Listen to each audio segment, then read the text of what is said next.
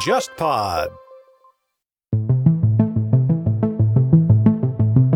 就是每年樱花的时候，他会在新宿医院搞那个社会名流的赏樱会，天皇首相都会来，跟一些社会贤达握握手。哎，你为社会做了贡献，你取得了很多成就，呃，你有资格参加，就像一个表彰会一样的。但是后来嘛，被爆出来，就是很多想巴结安倍的人，通过安倍昭惠的关系，能够要到这个青春堂拜会的入场券。当然，后来也被人爆出来说，安倍他会把请帖用于招待自己山口县的老乡。结果后来这个事情在国会上也被质询，相关官僚就说相关文件已经被销毁掉了，我们没有保留，不好意思，杀掉了。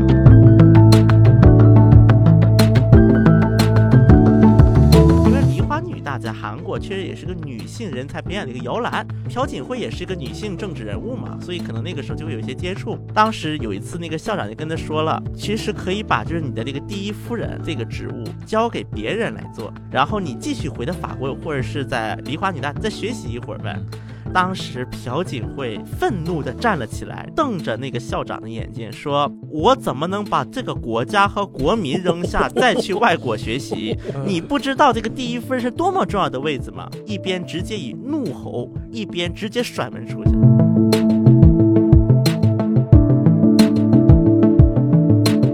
正应该是可以说是开了韩国 Me Too 运动的一个又新的一个阶段了啊，可以说是。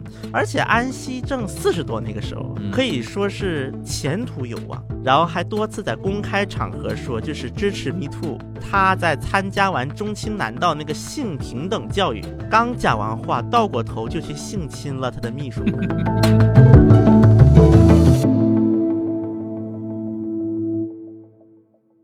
各位听众朋友们，大家好，我是全小星。呃，我是单欣欣，我是樊玉茹。欢迎来到今天的东亚观察局。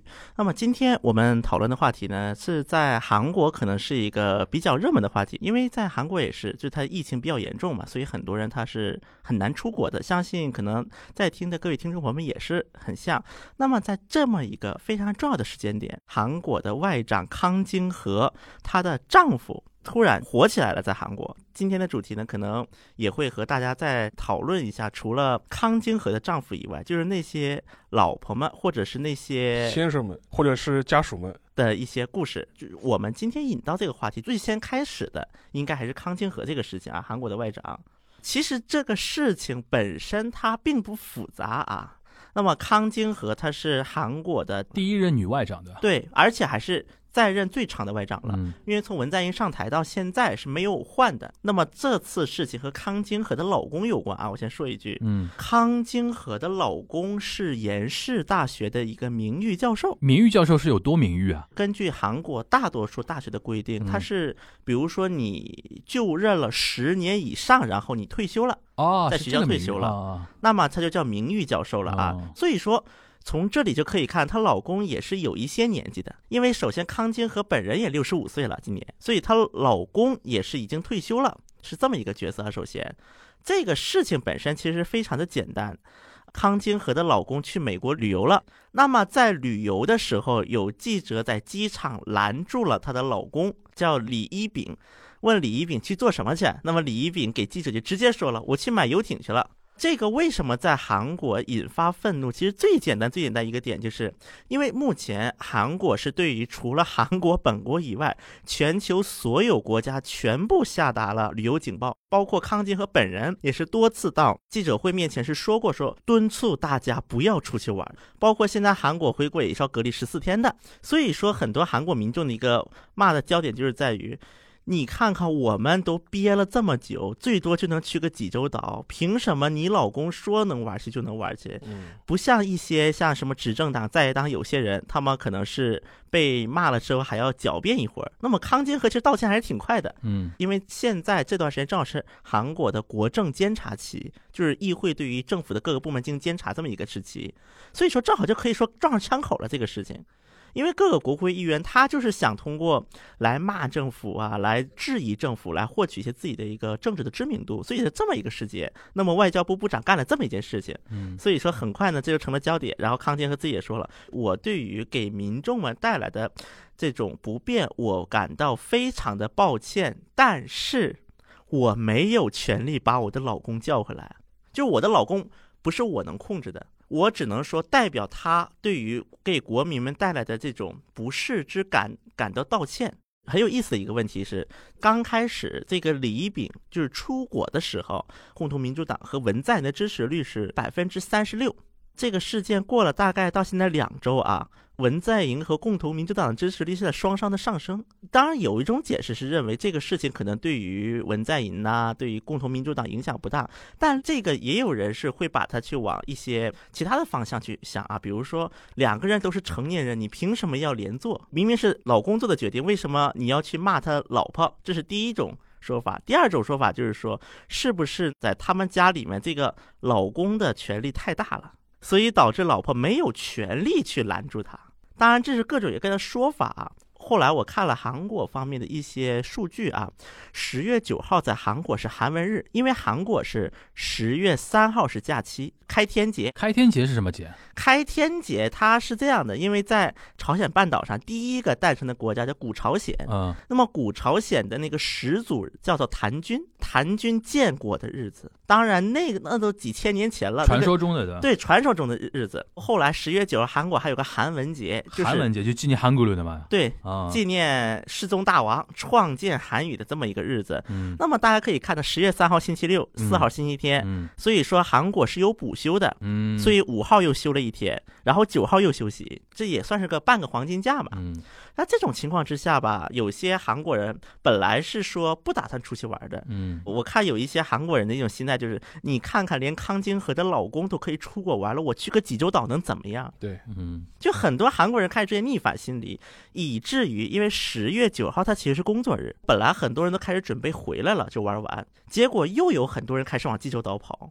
然后就导致济州岛当地还要去追加的做一些政策呀，包括去安排一些医疗条件，以防止有可能出现的新冠疫情。嗯所以说，其实康健和这个事情，我觉得跟之前我们谈过的，就是韩国两套房子那个事情，其实很像。嗯，你说这个法律上有问题吗？好像也没问题，你自己出去嘛，反正大不了回来隔离嘛。但是可能在很多韩国民众的一个心态里面，第一个是一种儒家的思想，齐家治国平天下嘛，自己的家都管不了，你还管一个国家嘛？嗯，这个逻辑尤其被很多反对文在寅政府的一些右派、保守派的人士会广泛引用。因为本来保守派的很多人，他其实对于什么汉字啊这种汉文，他都很熟悉的，这是第一点。第二点，我个人倒是觉得，可能有一些人对于康清河是有不满的。他们这对康清河的一个最大的一个攻击啊，就是，请问你一个翻译出身，因为康清河他不是正统外交官体系出来的，嗯，而且他也没有考过那个外务考试。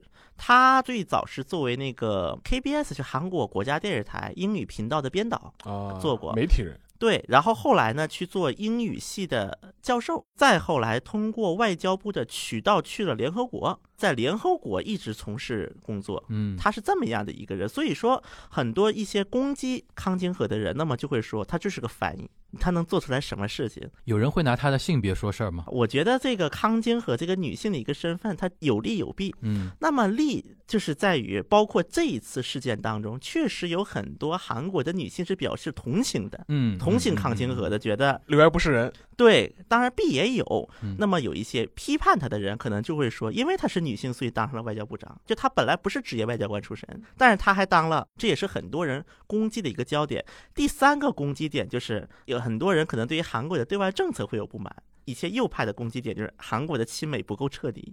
另外一个确实也是一个非常尴尬的点，就是在于韩国的外交部门以前叫外交通商部，大概是在朴槿惠政府时期，嗯外交通商部里面的通商的功能被去出去了，嗯被放到了产业通商资源部。嗯因为通商这么一个通商谈判的这个工作就是被分出去了嘛，所以其实外交部要做出一个真正能够让老百姓铭记的事情还挺难的。当然了，像疫情期间嘛，因为在疫情的初期，像越南等等一些国家，那么对于韩国公民是这也没有通知，直接先把你隔离再说，然后隔离条件不好等等等等，也闹出一些矛盾。嗯那么这一系列的事情会出现的一个尴尬点就是，外交部如果干的不好，老百姓一下就会知道。嗯因为他自己被隔离了呀。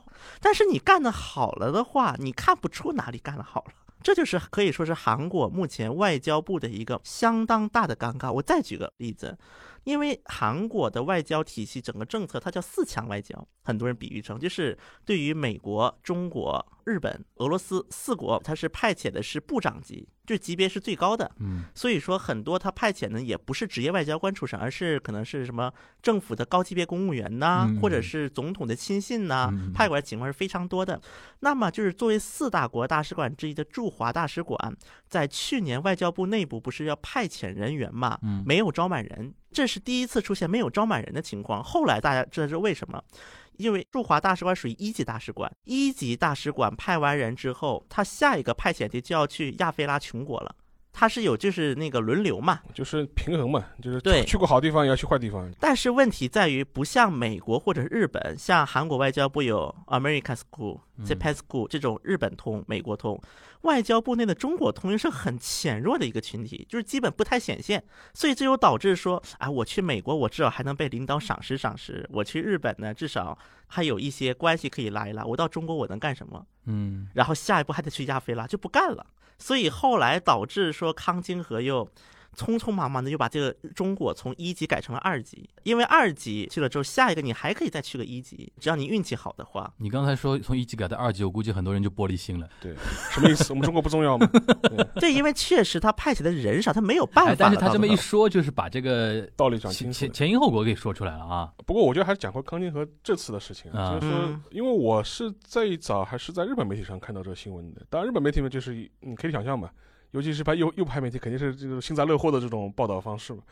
但是从观感上来说，我觉得的确是蛮奇怪的。我觉得就说是嗯你作为一个国家高级公务员的，或者是行政一级主管的这种配偶，你在这个时间点做这样一个事情，而且当时那个新闻画面拍出来非常难看，就是那个韩国的 KBS 记者，就是在机场上，在出境口嗯拦下你问，嗯然后她那个丈夫感觉好像也是属于非常大义凛然的跟她说，我就是要去美国，我就是要买游艇，买好游艇，我要开着游艇去加勒比，有感觉有点恶意了啊。这两方面原因啊。第一个是就就跟前面讲的，因为韩国政府你一再号召大家要积极防疫，嗯限制，比如说集会的规模，号召大家不要旅游，结果你自己的配偶出国旅行，而且毫无顾忌。第二点的话，你想想看，在韩国疫情影响之下，多少人的生计受到影响？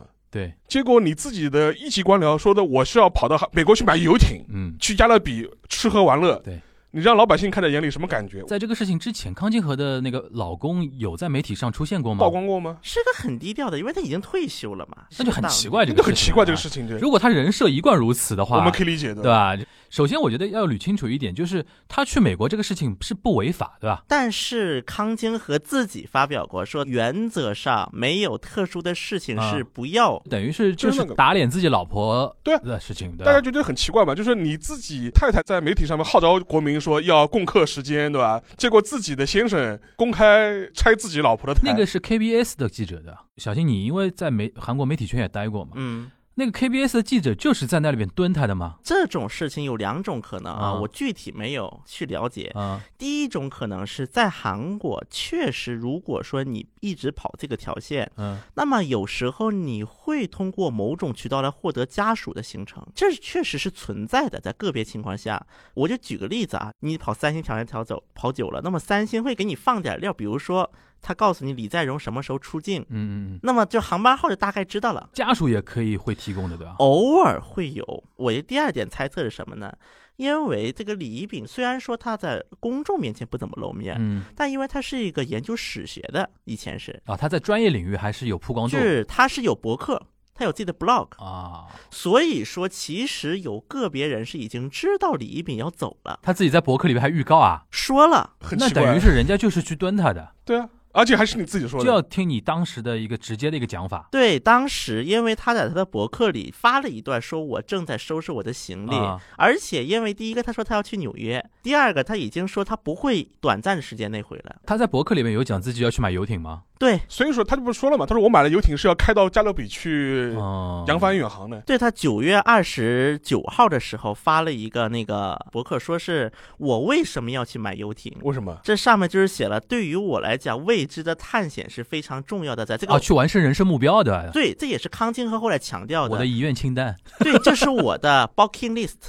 这因为韩国有一个很有名的音乐剧，就叫《我的遗愿清单》，现在也出口到中国了啊！原来是真的是这样的啊。对，这康金和大概的意思就是说，这是那个我老公一直就是想达到的一个目标，因为他已经老了嘛，就老了任性了。一个是任性，另外一个感觉再不达到，不知道是什么时候能放开，其实从我的角度，我还能够能够理解，就含恨而那个什么，对对不是不是含恨而走。但我还是不懂呀，就是从我们外人角度来说，感觉感觉好像就是你做这件事情本身好，我就是要拆我自己对，故意添乱嘛。夫人的对台对，对，就是要么你们夫妻关系就是有问题了，就外人总归第一反应就是这样子的，觉得很奇怪。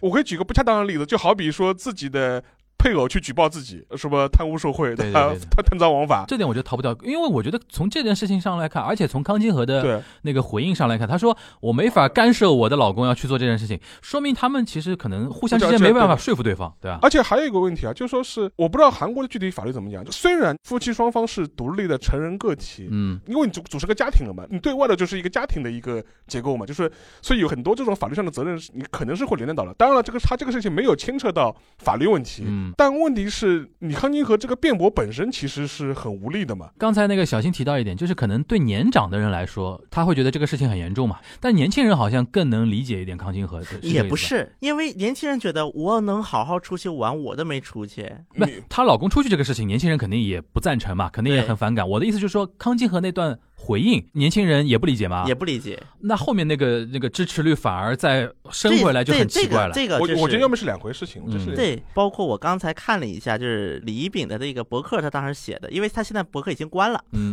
是那个时候就是 啊留下的截图。嗯他有最后是这么一句话：我不知道我能够立刻回到这里，还是在两三个月后才能回的，甚至可能是回不来了。所以说，我要先把我带的一部分他就像遗行李以外，愿清单，越听越像破釜沉舟的这种感觉，就就是他说了，有可能我也再也回不来，啊所以我把我的行李打包成最容易搬的形式，当我需要的时候，随时有人可以帮我搬走。嗯，那为什么不先离婚再再出去呢？我倒是闻这是什么味道？当然，这只是我个人意见。猜测这这我们就猜测一下呗。第一个，肯定康金和跟李一丙是有过矛盾的，就这个事肯定是这两个人很明显有冲突。到拆台的程度了，但是应该不是拆台，嗯应该可能是最后康金和认了，就康金和就算了呗，就老公就是这么一个人，就是觉得我替他把这事扛了吧，啊可能这是他们俩议论的一个结果。因为得想想啊，在下一任政府，因为韩国现在下一任政府任期也就一年多啦。康金和觉得我反正我也快到了，对，就是我，就宁愿去满足老公的这个嗯遗愿吧，反正就可能就这么一次了。可能是她老公身体不好了，或者突然有什么比较大的变化。让你任性一把。呃，对，但是还还有一个问题，就说是文在寅本人对这个事情有什么直接的评论吗？这是第一。第二点的话，你觉得这个事情之前有没有跟文文在寅通过气，还只是康君和就跟她老公就这么做了，就是这就很有意思的一个话题啊。第一个是文在寅本人是没有表态的，如果换我，我也不表态。第二点就是根据就是刚才就又提的民调结果了嘛，问韩国民众，你觉得康金和部长的老公去美国这个事情，你对康金和的印象会有多大的影响吗？嗯那么百分之五十二表示会稍有影响，嗯百分之三十四表示没有影响，嗯百分之十四认为影响比较大。嗯，我觉得这个结果是非常有意思的。那么虽然说韩国大多数人是对于这个第一个有反弹心理，对，肯定是存在的。第二个就是，可能韩国民众觉得，相比于目前文大统领周边的那么多事情，可能这个不值得一提了。嗯你说她老公出国了吗？她也没伤害到我，嗯而且韩国政府有没有说不让民众出国？嗯就是你能够承担得起这个成本也行。嗯人家没有拿老百姓的税款出国，嗯，这拿自己钱出国，可能也就是一个道德谴责。所以说，这个事情本身对文在寅政府的影响不会特别大。但是如果说这个事情跟其他的事情一起叠加起来，可能就比较危险了。就他目前还不至于成为压垮文在寅的那棵稻草。应该不至于。但还有一个问题，就前就前面小新还没回答，就说就韩国老百姓不存在仇富心理，就觉得我们因为疫情过得苦哈哈，看到你出去买游艇，我们觉得心里可以接受。他不是这种想法，啊他想想他们的想法是那么多破事儿呢，轮不到我来去纠结这个问题。就是这个问题，我还能靠旅游来稍微排解排解。嗯那么房地产涨价怎么办？全税进不去怎么办？就你还排不上号 你看不上，我觉得更多的心态是你还排不上号，啊。而且这不是康金和本人的错吗康？金和切割的还算比较好一点，我觉得。就是快，他切割的快，对，然后在韩国就出现了一些同情他的人，就觉得年纪这么大了，还被老公坑，嗯，就可能有一些人他就会看得更理性一些，觉得事不关己嘛。这个时间隔得越久，如果事件不会发生比较大的一个变化的话，嗯，那么很有可能就是这个事情可能就是影响会越来越弱。而且康金和当时在那个国政监察，就是国会议员质问完了之后，他最后说这么一句话：我不会直接要求老公回国。就不会去再劝他了。行，反正我觉得这个问题在我这边还是蛮微妙的。嗯，就有些点我还觉得可能还是跟那个韩国的文化还是有点关系啊。但是我你反过来讲，你把这个事情同样放在日本或者中国的话，我觉得不会这么简单的。就类似于像我爸是李刚那种 那种级别的事情嘛，对吧？啊，对，或者你把它丢到日本去的话，你可以你就与之对比的话，你就对比一下那黑川检察官的事情嘛。但我觉得韩国这个有一点是在于，她老公没有说利用他老婆的权利去做什么事情。嗯嗯嗯。就就算你只是个普通人，你只要钱够，你也能出得去。我我觉得这从头到底是个观感问题。对，就她这个老公这件事情观感实在是特别。但我就就我就不知道，我就想类似事情我丢在日本的话，我觉得应该没这么简单。我们就顺便聊一下日本吧，那个那个聊那个家属嘛，我觉得沙老师可以跟我们科普一下。其实这个话题我老早早就想聊了。安倍的安倍昭惠，宝宝贝太太的，对宝贝太太，现在等于前首相了啊，前首相是安倍晋三的太太啊。他的太太那么多年，因为他执政时间也很长嘛，安倍晋三。就时不时会爆出来一些事情，安倍任内的几桩重大的政治丑闻都跟他夫人或多或少有关系。然后疫情期间嘛，又爆出一些其实也是观感特别不好的事情，对吧？你是怎么来看安倍昭惠的他们夫妻两个人的这种情况呢？他们的结合本身其实。呃，传闻就蛮多的嘛，嗯，就比如说很多人都觉得他们两个夫妻两个其实早就貌合神离了，战略结婚对吧？对，只是出于一种政治上的考量就结婚。因为先讲一讲，就安倍昭惠的背景，他就是属于日本这种财阀千金的这种后代嘛，嗯，然后他跟那个安倍结婚之后是是比较典型的这种政商的这种联姻，嗯，啊但但是两个人结婚之后就一直没有小孩，没有后代，没有后代。然后具体原因嘛，其实当然也没有对外披露过，或者也没有什么多更多的这种猜测啊，或者怎么样。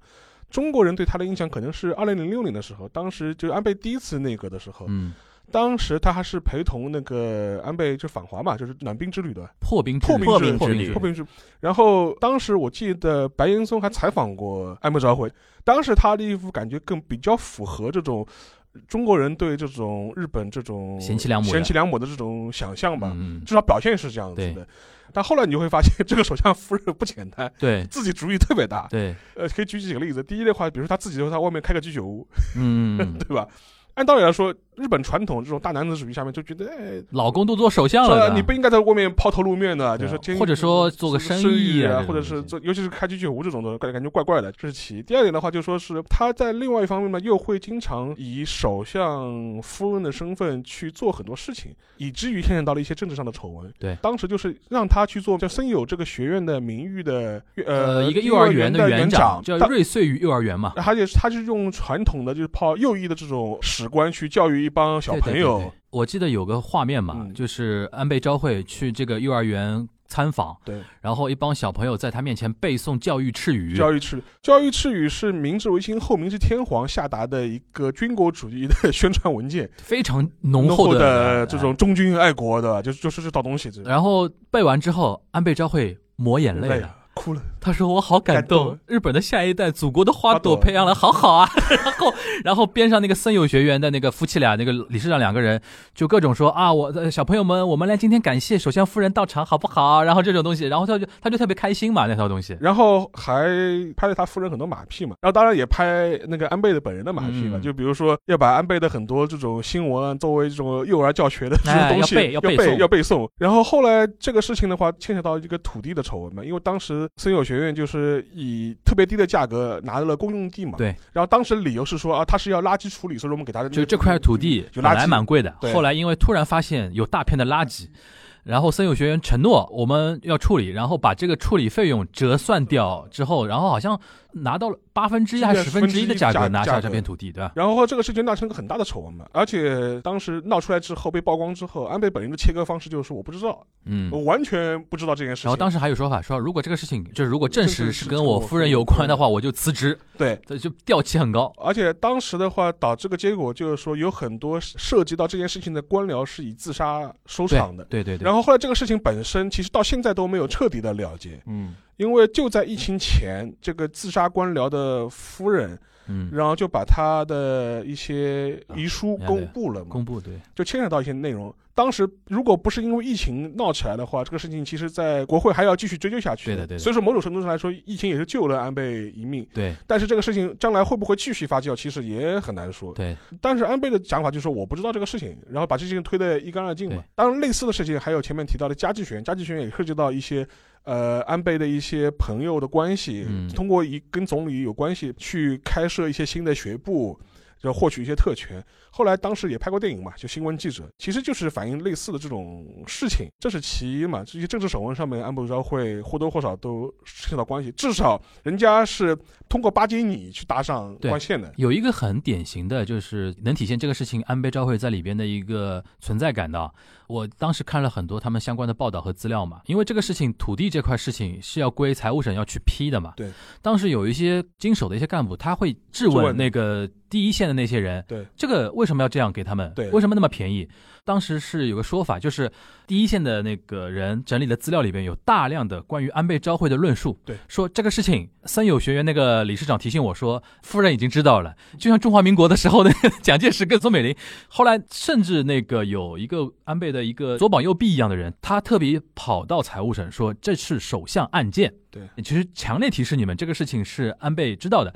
然后就有一个这两年日本政坛特别有名的一个单词出来了，对，蠢度，蠢度嘛，蠢度就是揣测上意嘛。揣，测上意。揣测上意，然后所有的官员就开始蠢度了。而且说穿了，当年的森友学院这个理事长的很嗯。做法，跟国内的一帮这种政商做的事情其实一样的，就是跟领导合影，对对对，跟领导合影，然后把合影放在门口给所有人都看。后来这个事情就变成一个很大的政治上的丑闻嘛。当然，现在这个事情的结果就是说，经手的一线的官僚自杀，对，然后这两个理事长夫妇被判刑。对对对对，已经判刑关在牢里面去了。安倍现在逃到外面，就跟他老婆逃到外面，就是。就是当事人逍遥法外，对对完全没有事情。还有一个事情就是说是在那个疫情期间，疫，情期间，就是说当时日本政府就安倍自己在电视上面说，跟康金河有点像，对吧？要求国民自诉，对，自不要出去旅旅游。对，结果他夫人自己跑到九州去旅游，而且还包了一个团哦，对对。包了一个大巴，都是太太，但是里边还有男偶像。能理解吧？就像牛郎一样的，那个守月右眼嘛，对 News 的，就原来 Janice 的成员嘛，呃他被爆出来了，就是陪着富太太们去旅游，你知道？哎呦，这个事情爆出来，我当时真的是下巴都惊掉了，顶风作案，做做得出。真的是做得出。而且当时好像是被那个普通的游客就说是目击啊，就他们大咧咧的。啊，就到那里，你可以想象，哎呦，你看，哎，奥克萨看 这边樱花开的好美啊，然后对，然后各种合影啊，然后怎么怎么样啊，吃高级料理，然后赏樱，然后潇洒的一塌糊涂。而且类似的事情其实还有很多了。那个赏樱会的事情，其实啊他夫人其实也发挥了很多 不太好的这种对对对，作用赏樱会，赏樱会的话是日本的一个传统政治的一个保留节目，就是每年樱花的时候，他会在新宿医院搞那个社会名流的赏樱会，天皇首相都会来，然后就是跟一些社会贤达握握手啊，对对对就是请你来是奖励你，就是说，呃，你为社会做了贡献，你取得了很多成就，呃，你有资格参加，就像一个表彰会一样的，就是团拜会，青春新春团拜拜会，对，就是每年樱花的时候，他会在新宿医院搞那个社会名流的赏樱会，天皇首相都会来，跟一些社会贤达握握手。哎、你为社会做了贡献，你取得了很多成就，呃，你有资格参加，就像一个表彰会一样的。但是后来嘛，被爆出来，就是很多想巴结安倍的人，通过安倍昭惠的关系，能够要到这个新春堂拜会的入场券。请帖，当然，后来也被人爆出来说，安倍他会把请帖用于招待自己山口县的老乡。结果后来这个事情在国会上也被质询，相关官僚就说相关文件已经被销毁掉了，我们没有保留，不好意思，烧掉了，就真的就就非常说得出来的，非常说得出来的。然后在但是至少现在的话，就因为这个事情其实延烧的也很厉害，也是因为疫情的关系就被带过去了。对，但导致个结果很严重到什么程度呢？就是说是从明年开始，整个宣传团报会就停办了，赏樱会呃没有了就就没有了，就取消掉了。这次菅义伟在这发表那个就职演说的时候，也会说我们明年开始就不办这个赏樱会了。嗯嗯嗯所以你也能看出这个事情其实是很严重的，只不过是嗯，被实在观感太难看。因为像那个安倍他退任之后嘛，很多人会说，哎呀，总理大人辛苦了。结果我也不知道，我也很奇怪，我们很多中文媒体居然也是这种调调，就是说，哎呀，为什么操劳啊！操劳了这么七八年？妈呀！紧接着后面就是菅义伟什么农民的农民的儿子对吧农民？的儿子，我觉得你们有没有搞错啊？就说 太就就神了对吧就就说你要认清，其实他在日本其实带来了很多很负面的政治遗产，嗯而且他身上的很多东西都还没有理清来，擦屁股都还没擦干净来。对，只不过现在疫情大家没空管你而已，就是。但是回回到那个安倍昭惠这个话题上面来说的话，的确，他这个夫人给你感觉确实是添了不少乱的，嗯至少不是我们传统意义上贤内助的这种角色。对远远谈不上贤内助了。你觉得啊，就是沙老师，我们八卦一下，你觉得他们夫妻的状态嗯，应该是更接近于怎么样的一种状态？我觉得可能就是属于政治上面需要就是在一起，但是就貌合神离吗？对，我觉得实际上嗯应该是貌合神离，各往各过日子的这种嗯状态。而且更何况他们又没有孩子，也没有什么牵绊在，能够对，而且我觉得昭惠也有一点，就是因为我以前比如说也见识过一些日本的一些夫妻他们的状态，比如说貌合神离的同时呢，女生或者说有一方好一点，就是她不会给另外一方添乱。对，但安倍昭会有点刻意，刻意的，对对。这就你高度怀疑他们的关系已经到了那种非常不能弥合的那种状态，而且心态上面给你感觉就好像就是要刻意刷自己存在感的这种感觉，对。对吧？就是特别明显特别明显，就属于这种。其实今天就是先是小新，然后沙老师把这两对夫妻的情况跟大家描述一下，但每个人我觉得听下去可能可以有自己的判断。对但是呢，就是还是提醒大家一点，就背后的背景大家一定要知道。对比如说像康金河的事情出来之后，我看很多人并不关心康金河，嗯只关心一件事情，嗯会不会影响我们文在寅、文大统领文大统领的那个那个支持度会不会影响？然后安倍那个昭惠，首先的确在日本国内这两年，安倍的确我觉得是因为首相当时间长了，长了，很多新闻真的被他压得死死的。对。就中文新闻这竟然看不到很多，而且很多时候就是说，当然新闻记者这电影拍的有点夸张的，嗯，但是我觉得类似的现象并不能说没有，对绝对是有的。尤其大家记得“存度”这个单词，这两年太火了，就真的是这个样子。而且现在的很多这种操作模式，我觉得都已经成为一种习惯了。讲回这个事情，我就本身我觉得，就是除了康金和的先生，然后安倍的太太之外，可以聊聊历史上的历史上的。我觉得像因为日韩的这种政治人物的配偶，其实值得聊的也蛮多的。广义上来说，朴大小姐也属于政客家属的，她有一段时间顶替是作为第一夫人的身份对对对，她妈妈。就是她作为第一夫人那一段时间的评价，老百姓怎么说的就？朴大公主。首先，很多亲朴人士的眼中，嗯，他们的朴大小就有点像是我一直见证她长大的公主。就有一期我们聊那个监狱的时候，好像有提到过这一块嘛，对吧？像朴大小姐，因为她爸那个朴正熙嘛，她爸是，然后他妈叫陆英修，嗯先是陆英修被刺杀了，嗯。就是是被在日朝总连的，好像是。对，在日的朝总连的侨胞给刺杀。刺，其实说实话，这个刺杀可以说是给朴大小姐的悲情人生可以加了很多的分。对，尤其是当时有一张照片，我印象很深，因为那个时候朴大小姐还在国外学习，那个时候听说他妈被刺杀了嘛，自杀了，然后就立刻就回来了。回国之后呢，第二天她就穿上个韩服在那里，然后面容然后就是站在他爸就是朴正熙的旁边。啊，就等于马上担起这个责任来了。不过呢，啊，我要说一句的，就是首先她在成为第一夫人之前，在上初中、高中的时候啊，作为总统的女儿，她已经出现在接待外宾的场合里了。啊，就是朴正熙那个时候会把女儿也带出去。对，呃，那是不是有一种刻意培养的意思呢？包括当时就是看那个时候的一些影像啊，朴槿惠作为第一夫人出现的时候，嗯，会有很多很多大人，就是给她收拾头发，甚至给她收拾头发的人都有嗯专门。嗯就就用用人很多，对，用人很多。然后这个事情呢，是梨花女大的一个教授去证言的，说因为以前她比较年轻嘛，年轻的时候可能就是个老师呗。因为梨花女大在韩国确实也是个女性人才培养的一个摇篮，嗯可以说是。但朴槿惠也是一个女性政治人物嘛，所以可能那个时候就会有一些接触。嗯当时有一次，那个校长就跟他说了，其实可以把就是你的这个第一夫人这个职务交给别人来做，对然后你继续回到法国或者是在梨花女大再学习一会儿呗。嗯然后当时朴槿惠愤怒地站了起来，瞪着那个校长的眼睛嗯说：“你这是说什么呢？我怎么能把这个国家和国民扔下，再去外国学习？你不知道这个第一夫人是多么重要的位置吗？”嗯，然后一边直接以怒吼，一边直接甩门出去。说明他从那个年 年纪开始，其实都是有政治野心的。对，因为前面那个小新提到什么，是他妈还在的时候就带他出去出现对正式外交场合，给我们很明显感觉就是要带他历练了，就是对，说明朴正熙本来就是有有一刻意培养的啊。这是朴正熙刻意培养，这是一方面。而且要知道，朴正熙本人是个军政府的一个，对他军人出身，所以说当时的很多那种农村的那些老头们，嗯甚至每次看到朴槿惠来了，直接说我们令爱来了，然后直接磕头。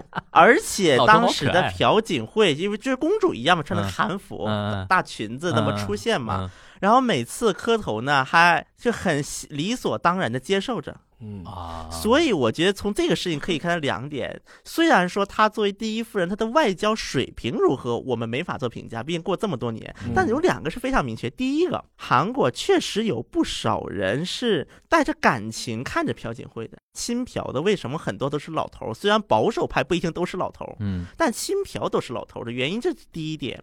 第二点就是当时的朴槿惠应该是心里，尤其是后来他爸也被刺杀，然后被赶走了嘛，在青瓦台，嗯。应该那个时候落差是非常大的，嗯。有点像是比如说以前封建王朝的时候，嗯。突然宫内政变，嗯。远走江湖，嗯。其实有一点这种感觉了。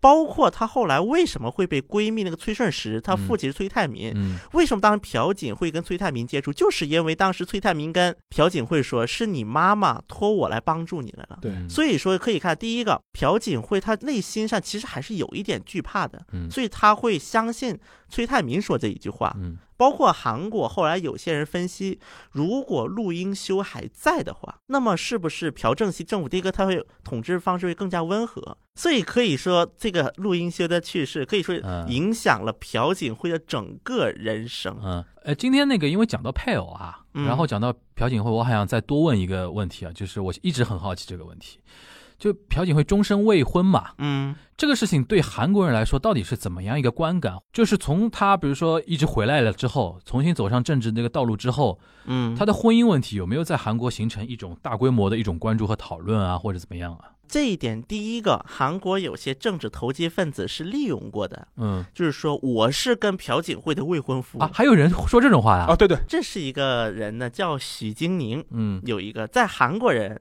这如果是对政治不太了解的韩国人，嗯。你跟许说许晶宁，那么他们会把它当做笑话来看听。比如说，我 IQ 一百八，我会那个浮在空中，我能用缩地大法，啊但是呢，他实际上是个邪，也是个邪教头子。嗯然后因为这样的话，他的人生就更具传奇色彩嘛。嗯说朴正熙当年的新村运动是我想出来的。嗯，然后朴正熙要把朴槿惠嫁给我，但后来这个被朴槿惠告了，所以他后来就没法参选总统这段时间。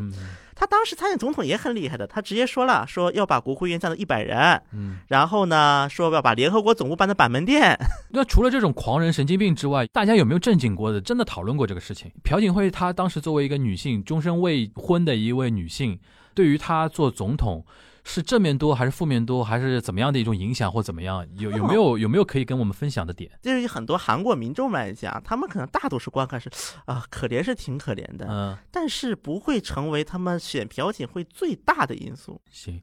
那沙老师呢？如果要是提到那种比较典型的配偶，或者说日日本政坛子子女的话，田中真真纪子，田中真纪子，他跟朴槿惠有点像，他有一度也是田中角荣的充当他的第一夫人的一个角色嘛。对，田中角荣会把自己的女儿带出去外访啊，或者怎么样啊，对吧？因为他是我们都知道嘛，他田中角荣的千金嘛，嗯。他也是属于呃，在日本政坛至少在两千年到两千一零年这段时间还是非常活跃的嘛。他当过小泉时代的外务大务外外务大大臣然后当过民主党时代的文部大臣。当时他自称是小泉的政治妻子，当时那个小泉纯一郎能选上，很大一部分是要靠几个女将的。对对吧？什么单千景啊、田中真纪子啊，啊包括现在那个野田圣子。那个小池百合子啊，都都帮忙的嘛，对吧？呃，他的从政经历就基本上是八十年代中期以后，就是他父亲就是说病重之后，嗯，他就继承了他那个父亲的选区嘛。啊对，因为我们都知道，因为那个那个马丁事件之后，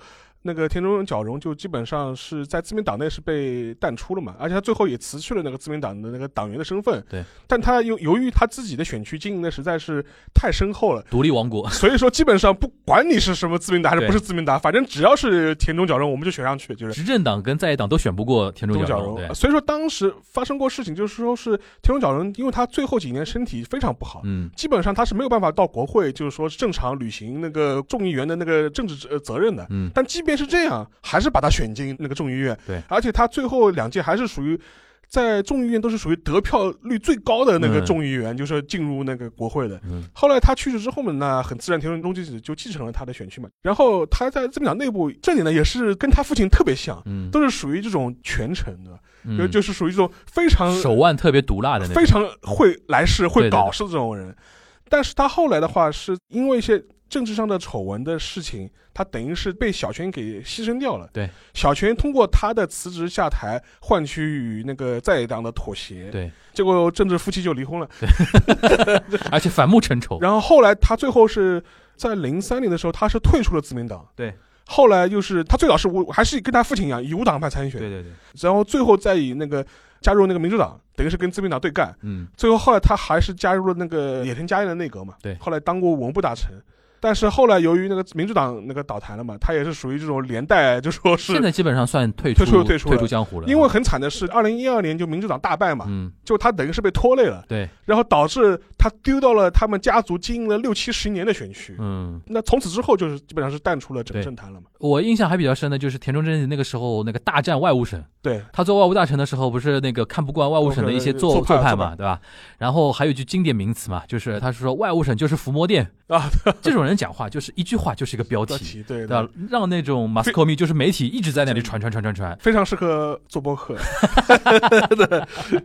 行啊，我觉得最后我想再问一个小问题啊，嗯就是怎么来看这个问题？比如说啊，尤其韩国也好，日本也好，就政坛发生那种，比如说。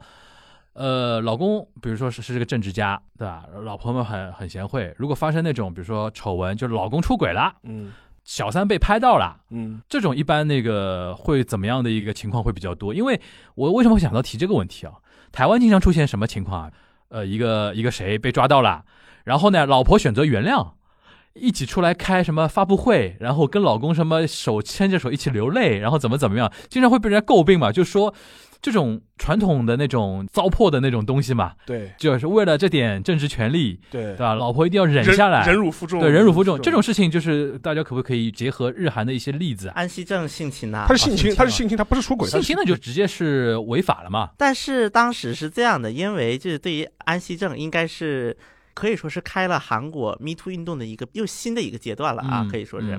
而且安熙正四十多那个时候，嗯。可以说是前途有望，然后还多次在公开场合说就是支持 Me Too。嗯他在参加完中青南道那个性平等教育。刚讲完话，倒过头就去性侵了他的秘书，是有这么一个细节打脸太快在里面的当然太快。安熙正当时他的电视里，因为他是经常喜欢在电视上露脸的，嗯安熙正在电视里，他是一直是摆出一种爱妻的一种形象。嗯嗯，但实际上呢，他们俩其实已经是貌合神离了，两个人。但是貌合神离归貌合神离，后来这个妻子她还是为安熙正做了一个证言，说她看到就是在凌晨的时候，女秘书站在了他们夫妇的寝室门口，她说她自己亲眼看到了。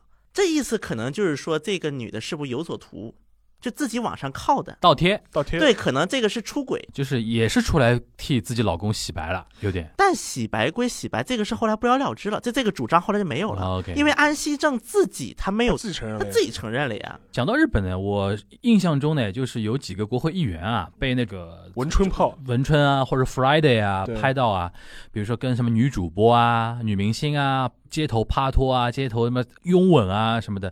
但是说老实话，百分之八九十以上就是老婆或者说怎么样都不追究的，也不会影响他的一个好像仕途，好像就日本这种老男人社会的。老男人社会、大男子主义这种文化文化下面的话，丈夫下了班跑去夜总会抱抱小姐，这是社交的一部分，应酬的一部分。嗯，应酬就是这么应酬的，沙老师现在说的是日本人的观点啊，呃日本观点的。在此之下的话，很多就是夫人吧或者太太，她觉得我既然选择了一个政治政治家，政治家嗯作为自己的伴侣，那必然你就要承受这样的后果，所以他自我规训，他就会觉得那我就默认了吧，反正这些东西就是必然会来的，对，会出现这样一种心态。嗯所以说这是一个很严重的问题。所以说我不知道现在新一代的这种政客的夫妻关系会不会有改变。我想到一个是联访，离婚了，对那个事情在推特上面引起很大的一个讨论，因为一般来讲，男的是政治家，女的就在家做那个家庭主妇嘛，太太嘛。对，联访呢是老婆是政治家，对老公有点相夫教子那个意思了。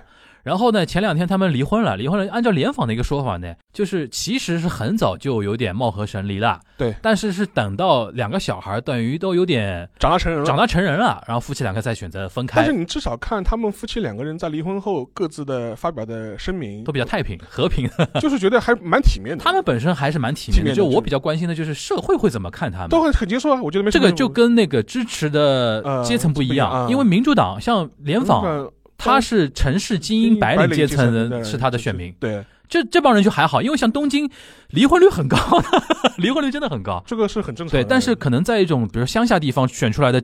政客啊，我就想说那个小泉进次郎为什么会选择那个日本杨澜结婚，就是个道理。对，就是他的选民会告诉他，哎，你年龄差不多了，快四十岁了，你该结婚，你要结婚了。对，对，就是就是，我觉得和他的支持的那个力量还是有点有点有点微妙的有点关系的。关系啊。说到这个夫妇这个事情啊，当然这个不是出轨的案例啊，我在想韩国又想起一个人，嗯，最近那个世贸组织在选总干事啊，对对对，就是因为现在有个韩国的候选人跟尼日利亚的候选人，就两个都是女性啊，我先说一句，嗯。那么韩国的候选人叫俞明熙，嗯，这个人呢，他是一个正正经经的官僚出身，就是他通过行政考试之后就一直做官僚，一直做到了现在叫通商交涉本部长，就相当于美国的贸易代表，嗯。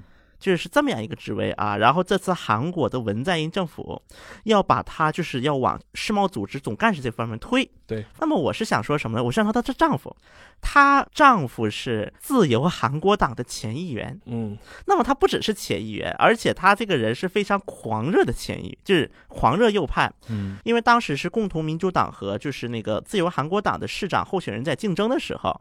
当时可能是为了帮助自己党的候选人吧，在讲那个东西的时候，是造了一个成语，叫“离父王川”，就是如果在首尔待得好好的，如果离婚了就去富川，如果是不行了，那就再从富川再走远点到仁川去。对，那么这个郑太旭就是俞明熙的老公，以至于说在一八年十一月的时候，俞明熙是提出了辞职。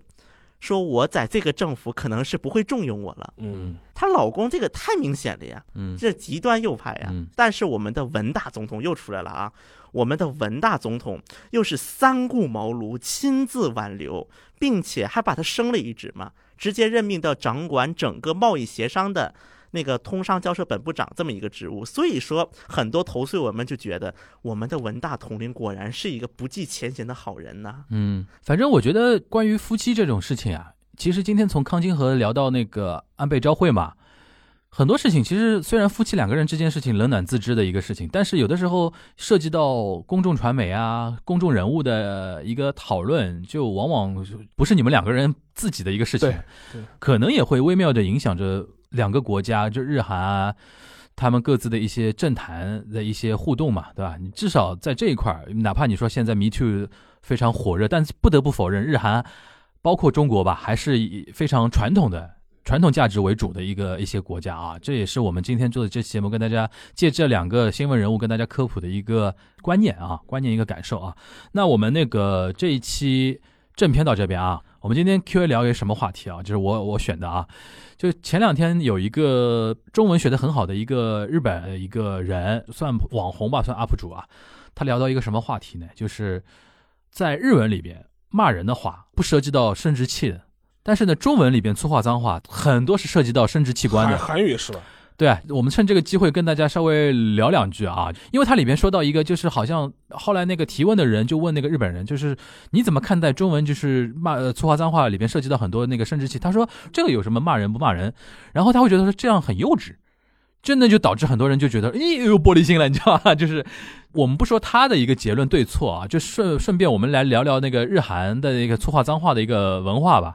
韩国是跟咱们差不多吧？差不多，就是像。性侮辱，嗯，然后是祖宗十八代。对，尤其是骂自己妈，对啊，就就骂自己祖宗嘛，然后骂对方祖宗，这个跟中韩应该都差不多，我觉得。很多韩国人，嗯，他们比如这当然这是酒后话啊，嗯，就是会对日本人表优越的时候，就是说你看看你们想骂人都骂不出来。哦，他反而是一个梗，对，在韩国是酒后啊，就是我们脏话文化比你发达，但是这种呢就是鸡同鸭讲，对，就人家根本不把这个东西当成是你用这个来骂他的话也很奇怪，就跟你不是一个频道上面，对对对对对。但韩国这一点确实啊，有没有跟我们不一样的骂人文化？我先问一个比较具体的，嗯，我经常听到韩国人说那个阿阿西什么那个那个东西，嗯，这是什么意思？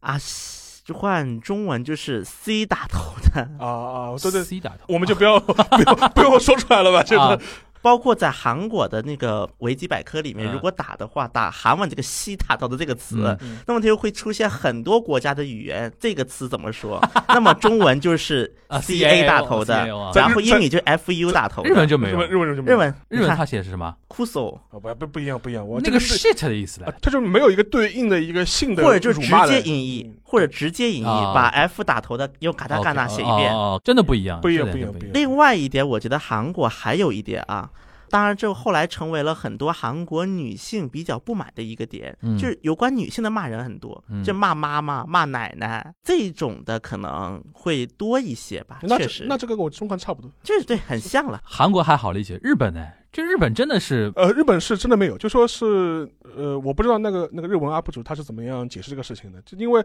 从道理上来说，的确日文的咒骂的这种文化。确实是，我觉得全世界来说也是独树一帜的。就是你在英文世界里面，跟中文、韩文，甚至一些欧洲语言里面，你都找不到像日本这样情况。它基本上在性方面的攻击是很少的，几乎为零。而且他基本上骂人的话都是骂什么笨蛋啊，就是就日本人好像特别在乎笨这个事情对，甚至这种话你翻到其他语言里面都不算是这种很恶毒的辱骂的就是弱，话，很弱，很弱很多，就没有。就还有一种，就比如说那个刚才他那个小新说的那个笑就畜生，畜生，对，畜生，我觉得就顶级了，了，顶级了。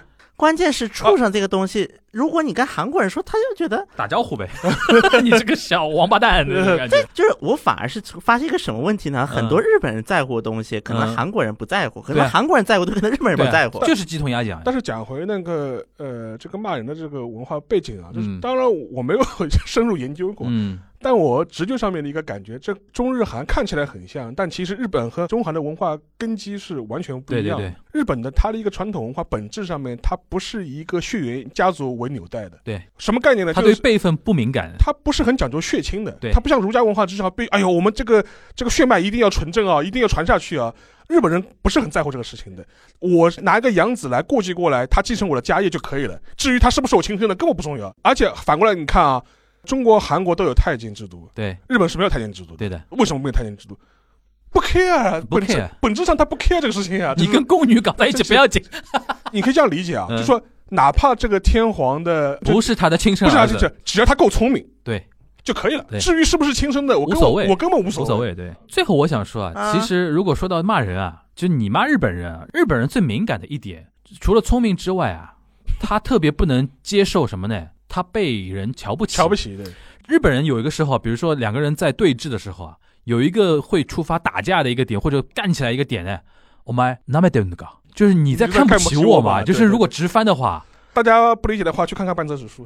对对对对对，日本人最痛苦的一点、最愤怒的一点就是ナメられてる，这家伙在藐视我，对对对这是他们日本人非常会火的一点对。但是这个东西在中韩可能看起来就 不至于说到那么顶级的那种。但是我那天看了韩国的统计啊，啊，因为韩国有一个点是摄像头太多了，嗯。韩国应该是全球摄像头密度最高的一个国家之一，嗯。以至于说韩国人他会就是，如果你是一个在韩国就比较对于韩国比较了解的一个人，或者韩国本地人的话啊，他们会宁愿用嘴骂死，就是用嘴互相骂，就你啊骂，但是不敢动手，因为他摄像头太多了，你只要动一手，好了，你先打的，你得被带走了。韩国人全体变成上海人了，但是啊 不，动手韩国警察厅这个很奇怪的一个统计，啊是什么话让打起来了？嗯那么最大的一点就是感觉自己被对方无视了，啊，是无视他们是很很重要的是一点。第一名，就动手的第一名。其实也就是看不起我。对，第二名才是我被骂了。OK OK，我就看过这个统计数据啊，反正我觉得这一点还是沙老师刚才说的那个对的，就是中韩更像一点，在各种文化层面角度上来讲，中韩更像。日本就长得跟我们有点像而已，对，其实很多文化上跟我们距离很蛮远的。它它内核其实跟你完全不一样。所以所以说我们也难得啊，因为这个东西没法展开成一期节目啊，就对就在 Q&A 的时候跟大家稍微科普一下。但是是一个见蛮有趣的见微知著的事情。对对对，见微知著啊。那我们这一期的节目就到这边，大家下周节目再见，拜拜。拜拜。拜拜。